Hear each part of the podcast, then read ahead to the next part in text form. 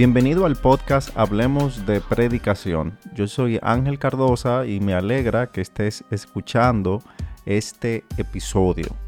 Como hemos explicado en los dos episodios anteriores, la teología es vital en la vida personal y pública del predicador. Sin embargo, hay que tener bien claro que la teología es un medio para un fin y no el fin en sí mismo. Es por esto que en este tercer episodio, que es la segunda parte de mi conversación con el pastor Miguel Núñez, vamos a hablar sobre cómo mantenernos enfocados en lo correcto en nuestro estudio teológico, cómo cuidar nuestro corazón del orgullo que puede producir el conocimiento y cómo buscar aterrizar todo ese conocimiento que vamos adquiriendo de una manera práctica a la hora de exponer la palabra.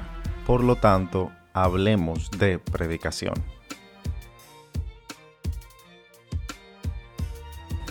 Pastor, yo quisiera que hablemos sobre algo que es muy importante y que pudiese parecer paradójico, y es cómo alguien que estudia teología puede mantenerse con devoción a Dios, porque fácilmente pasa eh, que una persona va a un seminario, se inscribe en un instituto o empieza de manera particular a estudiar teología, pero en vez de eso atraerlo a Dios, lo despega de su intimidad, su devoción a Dios.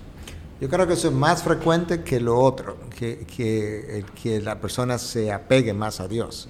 Y yo creo que todo comienza en la motivación por la cual tú haces algo, en este caso el seminario. Yo creo que se daría igual en medicina. Como tú sabes, soy médico y estaba pensando mientras tú hacías la pregunta si eso se daba en medicina y estoy convencido también. O sea, nuestras motivaciones determinan los resultados muchas veces de, de lo que estamos haciendo.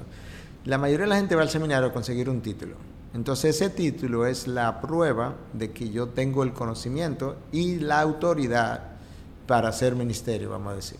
De manera que eso es, y, muchos médicos básicamente eso es como su motivación primaria.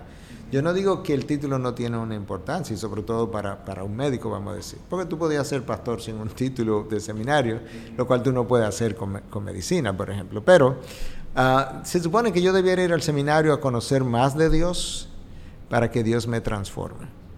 Y luego el título es algo completamente secundario. Si tú obtienes el título y sales del seminario sin haber visto a Dios más grande, lo cual debe llevarte a verte a ti mismo más pequeño, y número dos, sin, sin haber conocido a ese Dios de una manera que tú tengas pasión por Él, te sientas más cerca de Él. Si yo salgo sin eso y al mismo tiempo no salgo, no salgo transformado, sino deformado, yo fracasé. Por otro lado, si yo hice todo el seminario, todo el curso, Dios, yo vi a Dios enorme en el seminario y Dios me transformó a la imagen de Cristo enormemente. Y resulta que por H por R, como decimos nosotros, yo no terminé mis, mis últimos tres meses y salí sin un título. Yo triunfé. ¿Por qué yo triunfé? Porque yo tengo una imagen de Dios agigantada ahora y una transformación a la imagen de Cristo y a mí eso me va a servir y va a complacer más a Dios que el título académico. Entonces la motivación para ir determina muchas veces los resultados. Entonces voy, lo que estoy interesado en que yo saque A en todas las materias. Entonces al final, en la medida que yo acumulo honores, créditos, lo que tú quieras, me voy enorgulleciendo porque para eso fue que yo entré. Pero por otro lado, si yo entré para conocer más a Dios, entonces no estoy tan pendiente de la A que quiero sacar, sino que yo estoy más pendiente de cómo estoy aprendiendo, cómo estoy viendo a Dios, cómo estoy siendo transformado. Y si en el proceso de hacer eso obtengo la mejor nota o obtengo el mejor, el lugar número uno de todos los graduandos, bueno, gloria a Dios. Pero esa no fue tu intención, eso fue el resultado de conocer más a Dios. Entonces yo creo que la motivación, y eso es vital, porque si los seminarios no cuidan eso y los profesores no cuidan eso, inconscientemente, quiero creer en la buena motivación de los profesores, pero inconscientemente llevan al estudiante a estudiar erróneamente en términos de sus motivaciones. Y eso tiene malos resultados. ¿Y cómo puede? Porque pensando en esto, creo que esto no solamente se da en la academia o en seminario o en el estudio personal, sino también se puede dar en el púlpito, que muchas veces eh, el estudio mismo de la palabra, no lo veamos como algo que nos debe llevar a nosotros y a, las, y a la congregación a, un mayor conocimiento de Dios, sino que muchas veces como que sobresale mi conocimiento teológico. Eh, y por eso muchas veces la, la práctica de exégesis, de hermenéutica continua, hasta se vuelve gravosa, pues la centramos en nosotros mismos. ¿Cómo puedo, cómo puede el predicador mantenerse humilde? Eh, yo sé que puede parecer sencillo, pero eh, es algo en lo que yo entiendo que hay que ser disciplinado para mantener los pies sobre la tierra y un corazón quebrantado delante de Dios. Mira, yo creo, después de años de, de estudio y de Dios enseñarme cosas, que los procesos relacionados a Dios son más naturales, Dios quisiera, que fueran más naturales de lo que yo pienso. O sea, yo, yo vuelvo complejo los procesos que Dios simplificó. Cuando Dios me dice, por ejemplo, busca el reino de Dios primero y su justicia y todo lo demás será por añadidura, Dios, me está simplificando la vida. Oye, oye lo que te quiero que te preocupe, es que, que me busque a mí.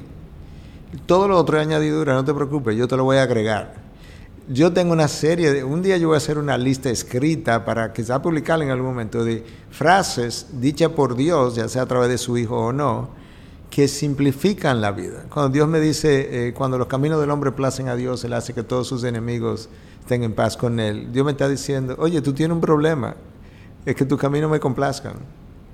Parte de ahí. Todo lo demás es secundario, incluyendo tus enemigos, que pudiera ser lo peor, yo me encargo de ellos y así sucesivamente. Entonces, en este caso, yo creo que la forma más natural de que nosotros nos volvamos humildes es viendo a un Dios más grande. Mientras más grande tú ves a Dios, de verdad tú te ves más chiquito, más pequeño. Mientras más santo tú ves a Dios, tú te ves más pecaminoso. Mientras más pecaminoso te ves, más quieres arrepentirte. Pero no me arrepiento ahora por temor a la consecuencia. Yo me arrepiento porque yo quiero ser como Él es porque yo lo estoy viendo tan en la hermosura de su santidad, que eso es lo que yo quiero. Ah, de repente, mientras más conozco a Dios, más yo quiero hacer su, más yo quiero su voluntad. Mientras más yo quiero hacer su voluntad, menos yo quiero lo que yo quiero. Y mientras más yo hago su voluntad, más yo soy transformado. Y más me, wow, más me asombro ante ese Dios. Y esa es la forma más natural de, de ser humilde o de llegar a ser humilde. Tú necesitas un Dios grande, yo necesito un Dios inmenso para yo verme pequeño. Cada vez que Dios es pequeño, yo me veo muy grande. Yo me veo determinando muchas cosas. De hecho, me veo conociendo muchas cosas. Pero de repente, tú puedes aprender todo el griego que tú quieras, todo el hebreo que tú quieras, ocho idiomas más. Pero cuando tú te comparas con lo que Dios sabe, tú dices, yo no sé nada. La verdad que eh, me pasó cuando me gradué de medicina. Yo creía que sabía oye, yo, yo me estaba llevando el mundo por delante. Y cuando yo hice especialidad de medicina interna, en infectología, y conocí todo lo que conocí, yo dije, ¿qué era lo que, te qué era que yo me estaba enorgulleciendo en medicina? Porque yo no sabía nada. Pero hoy que puedo como entender eso mejor, yo me digo, oye, hay tantas cosas en medicina que yo no conozco. Porque no puedo, yo no puedo abarcar todo, tan, la medicina es tan amplia que yo digo, ¿qué es lo que yo sé? sí, a mí me viene a la mente varios personajes bíblicos. Isaías, cuando ve la visión de Dios, Isaías capítulo 6, que pensó hasta que iba a morir. Exacto. Y Pablo en Filipenses 3, cómo explica que lo que para él era antes ganancia, que era su orgullo, su carne, todo lo que perseguía, ahora él lo ve como basura a causa de conocer a Cristo. O sea, que implica un, alto concepto de Dios que, como usted dijo, no debe llevar a tener un bajo concepto de nosotros mismos. de manera natural, que es lo mejor. De manera natural. Pastor, me llega una pregunta a la, a la mente, ya para terminar, que yo creo que es muy importante. Luego de que estudiamos teología y estudiamos teología sistemática y te lees a Agustín o Calvino, suele pasar muy frecuente que no sabemos cómo aterrizar, cómo llevar eso a la congregación de una manera que sea entendible, como que a veces nos quedamos como muy elevados y entonces cuando se predica le pasa a veces por encima a, las personas. ¿Cómo puede el predicador prepararse para predicar fielmente y con un alto exaltar a Dios de una manera grande, eh, pero a la vez llevarlo al nivel de que cada persona en la congregación lo pueda entender. Bueno, voy a hacer un par de, de anotaciones. Uno, yo creo que cuando eso pasa hay una alta probabilidad que al predicador le falta conexión con las ovejas. Porque cuando tú estás conectado con ellas, tú conoces sus necesidades. Y tú quisieras predicar para llenar esas necesidades. No las necesidades sentidas, porque nuestros sentimientos son caídos, pero necesidades reales del ser humano, que solamente Dios puede llenar.